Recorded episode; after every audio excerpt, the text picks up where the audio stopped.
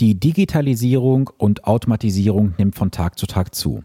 Du kannst es an jeder Ecke sehen, alles, was vor Jahren noch manuell gemacht werden musste, wird inzwischen digitalisiert oder automatisiert. Und natürlich bleibt das Ganze auch nicht im Finanzsektor fern. Nein, auch dort gibt es inzwischen gewisse Entwicklungen. Und über die werde ich mit dir in der heutigen Episode sprechen. Und zwar geht es um das Thema Robo-Advisor und Fintechs. Was das genau ist, worauf du achten solltest, das Ganze nach dem Intro. Let's go! Herzlich willkommen zu Vermögensaufbau abseits der Masse. Hier bekommst du Tipps und Tricks zu den Bereichen Geld, Kapital und Wohlstand. Denn jeder falsch investierte Euro ist ein verlorener Euro. Viel Spaß dabei!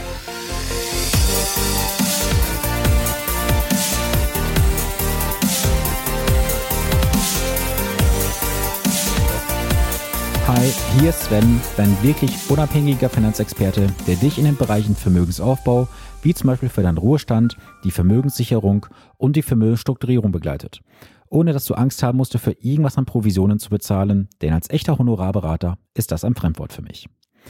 Ja, lass uns mal in der heutigen Episode über das Thema Fintechs, Robo-Advisor und Digitalisierung sprechen. Egal, wo wir heute hinschauen, wir sehen Digitalisierung und Automatisierung an jeder Ecke. Es war vor Jahren kaum vorstellbar gewesen, dass du innerhalb von zwei Minuten ein Girokonto öffnest, allein über dein Handy. Du kannst heutzutage sehr viele Sachen einfach per Mausklick erledigen. Das war, wie gesagt, vor vielen Jahren gar nicht denkbar gewesen. Und natürlich bleibt auch die Digitalisierung und die Automatisierung nicht im Finanzbereich verborgen. Auch da gibt es gewisse Entwicklungen. Ich möchte mit dir heute mal über das Thema Robo-Advisor und Fintech sprechen. Was ist ein Fintech? Ein Fintech, das ist ein Wort, was sich aus zwei Wörtern zusammensetzt, und zwar aus Financial Service und Technology. Das heißt also, du hast hier ein Unternehmen, das mit Hilfe von moderner Technologie halt entsprechend ähm, etwas anbietet im Bereich der Finanzdienstleistungen. Und ein Robo-Advisor ist halt die logische Schlussfolgerung daraus. Das heißt, hier ist ein Roboter, also ein System dahinter, was dich entsprechend unterstützen soll bei der Anlageberatung oder generell bei der Anlage. Du musst halt unterscheiden, ein Robo-Advisor wird dir nie eine Anlageberatung liefern, denn dort bekommst du halt Sachen aus einer Konserve geliefert. In der Regel läufst du halt durch einen gewissen Prozess durch. Der sieht so aus, dass du halt gewisse Angaben machst, zum Beispiel wie alt du bist, was dein Anlageziel ist, wie viel Risiko du tragen möchtest, was dein Budget ist und dann bekommst du halt ein Angebot aus einer Konserve. Konserve jetzt nicht, wie du es vielleicht denkst, sondern es ist einfach im Hintergrund, dass es gewisse ähm, Anlagestrategien gibt oder gewisse Automatismen, die dir dann sagen, das wäre jetzt für dich ein optimales Depot. Und lass uns mal heute darüber sprechen, auch ähm, was die Schwerpunkte sind, beziehungsweise die Nachteile bei solchen Robo-Advisern und worauf du auf jeden Fall auch Wert legen solltest und was sie auch zu einer klassischen Anlageberatung unterscheidet. Also, fangen wir vielleicht mal damit an, was ich persönlich von Robo-Advisern halte. Die Robo-Advisor sehe ich relativ zwiegespalten. Auf der einen Seite machen sie natürlich den klassischen Anlageberater das Leben vielleicht etwas schwer, mir jetzt ehrlich gesagt nicht so, denn der Robo-Advisor hilft natürlich auch dem, An, äh, dem Anleger natürlich dabei, erstmal sich mit dem Thema Finanzen mehr zu beschäftigen. Also das muss ich ganz klar auch sagen, dass diese technologische Entwicklung und auch das, was im Internet dann verbreitet wird, dabei hilft, dass die Anleger auf jeden Fall mehr aufgeklärt werden. Das ist der positive Aspekt. Der negative Aspekt bei diesen Robo-Advisern ist einfach, dass viele Robo-Advisor in den letzten Jahren, die auf den Markt gekommen sind, mit Startup-Geldern finanziert wurden und heute gar nicht mehr auf dem Markt vorhanden sind, weil sie mich Insolvenz anmelden mussten. Das ist ein Trend, der auf jeden Fall in den letzten Jahren sehr stark zu, ähm, zu merken war, dass es auf einmal einen riesen Hype gab von vielen Robo-Advisern, die auf den Markt gekommen sind und dann waren sie innerhalb von ein bis zwei Jahren vom Markt verschwunden, weil halt die Anlagevolumen, die notwendig waren, um das Ganze am Laufen zu halten, nicht erreicht wurden. Somit wurde das Geschäftsmodell dann äh, entsprechend eingestellt.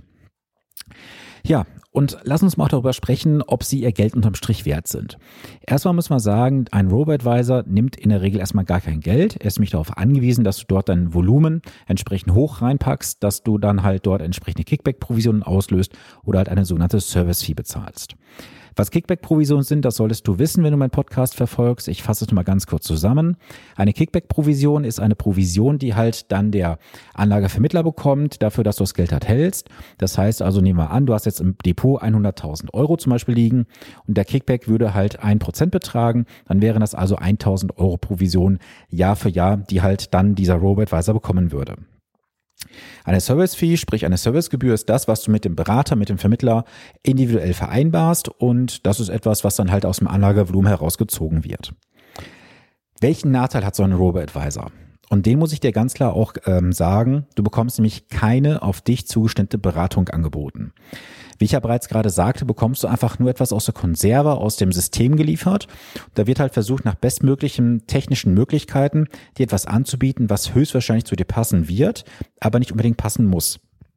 Das ist halt der Unterschied auch zwischen einer Anlageberatung und einer Anlagevermittlung.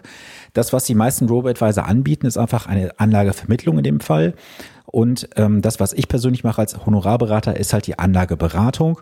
Das heißt also, ich gehe ganz klar hin, nehme alles auf an Informationen, mache einen Anlagevorschlag, muss am Ende auch begründen und dokumentieren, warum halt dieser Anlagevorschlag für dich konkret passen wird.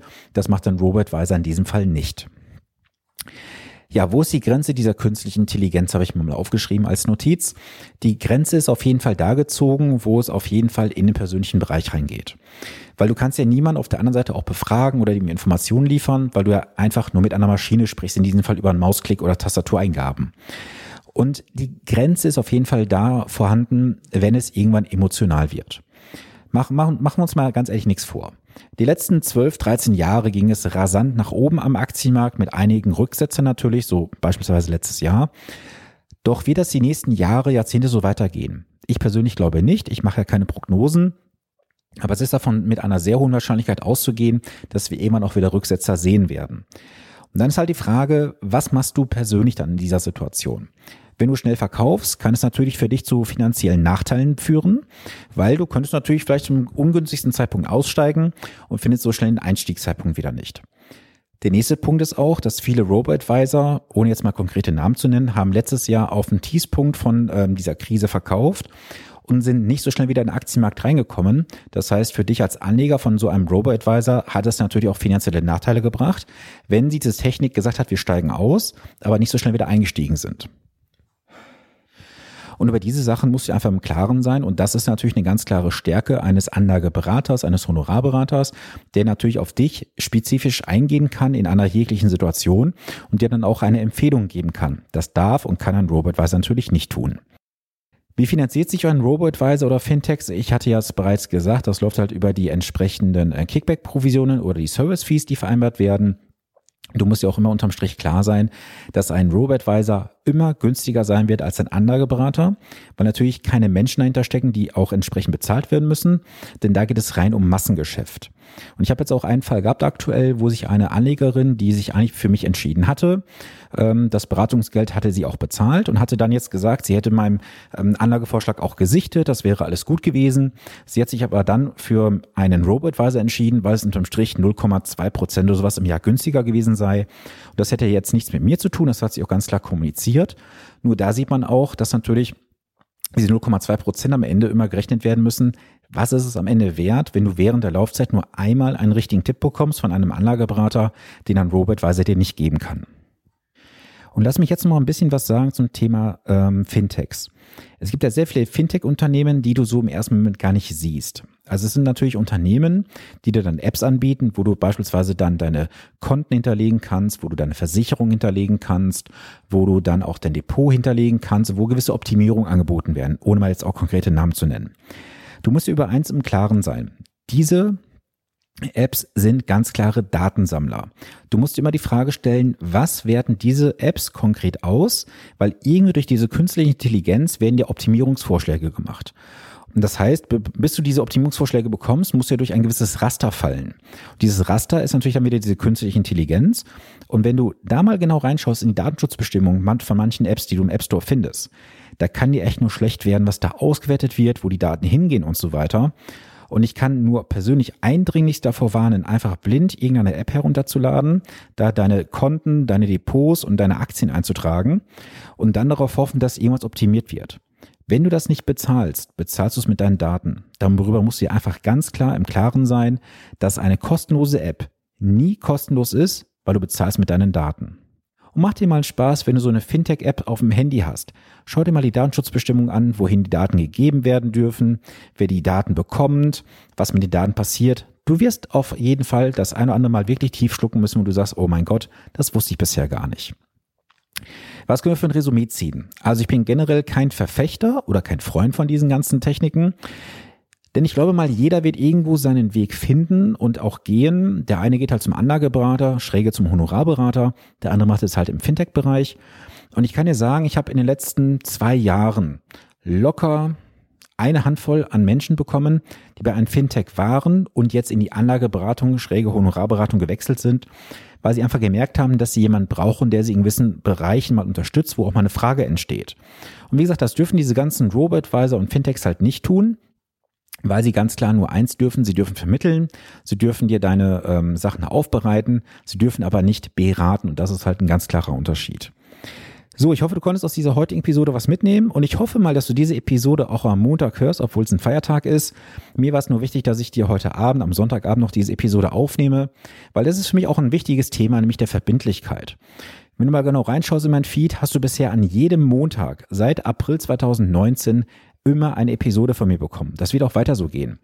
Und zum Ende der Episode möchte ich nochmal darauf hinweisen, mein Finanzbootcamp hat ja stattgefunden und es wird auch in diesem Spätsommer noch eines stattfinden. Das Ganze wird gerade von einer Reiseagentur entsprechend organisiert und es gibt sehr, sehr gute Feedbacks. Ich spiele gleich mal ein Feedback dazu ein.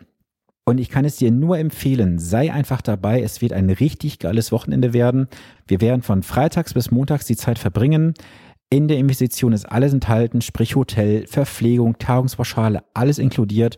Du wirst mit einer kleinen Gruppe von maximal 15 Teilnehmern, also 14 anderen Teilnehmern, dort das Wochenende verbringen und wir werden sehr, sehr intensiv an deinen Finanzen arbeiten. Und wie gesagt, ich spiele gleich mal ein Feedback ein von einer Teilnehmerin und ich würde mich freuen, wenn du dabei bist.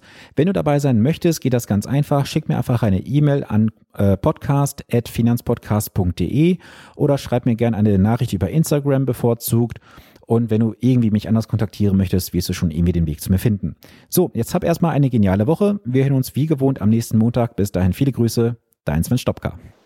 Also zweieinhalb Tage Finanzbootcamp mit Sven Stopka liegen hinter mir. Pff, was soll ich sagen? Es ist einfach Boom. Sven hat es mit Leichtigkeit geschafft, das Thema Finanzen, Unternehmertum, das ganze, den ganzen wirtschaftlichen Part leicht rüberzubringen und mir tatsächlich sexy zu verkaufen. Also ich finde, das ist eine Kunst, wenn man es schafft, dass Finanzen auf einmal sexy wirken. Und ähm, ich bin ein hochroter Part. Ich bin mehr auf den Mensch bezogen und weniger immer auf die Zahlen, Daten, Fakten. Und Sven hat es einfach geschafft, mir so viel Attraktivität in dieses Thema reinzulegen, dass ich Bock habe, in meine Finanzen zu gucken und da auch wirklich die volle Verantwortung zu übernehmen. Denn ganz oft passiert es Unternehmern, dass sie eben ihre Leidenschaft leben wollen, aber die Konsequenzen dafür nicht tragen wollen. Und Finanzen und der ganze Part drumherum, der ganze Optimierungspart hat eben damit zu tun. Genau, also ich bin jetzt auf dem Bootcamp 1.0 gewesen. Ich war einer der Early Birds. Ich war hier mit eines der, der Menschen, die diese Erfahrung als erstes machen durften. Ich kann es absolut empfehlen. Bitte unbedingt, wenn du möchtest, dass an deinen Finanzen sich was verbessert, dass du auch Angst verlierst vor Finanzen, dann solltest du auf jeden Fall bei dem Finanzbootcamp 1.0 dabei sein. Ich bin beim 2.0 und mal gucken, wie schnell du bist. Vielleicht holst du mich ja auch noch auf, dann sehen wir uns zusammen beim 2.0. Aber ich kann es von Herzen nur empfehlen. Und auch nochmal ein ganz großes Kompliment an Stefan Kloppe, brutaler Typ, also so sympathisch, hat das Thema Mindset zu Finanzen so gut auf den Punkt gebracht. Absolut grandios. Also ich bin sehr, sehr dankbar, hier gewesen zu sein.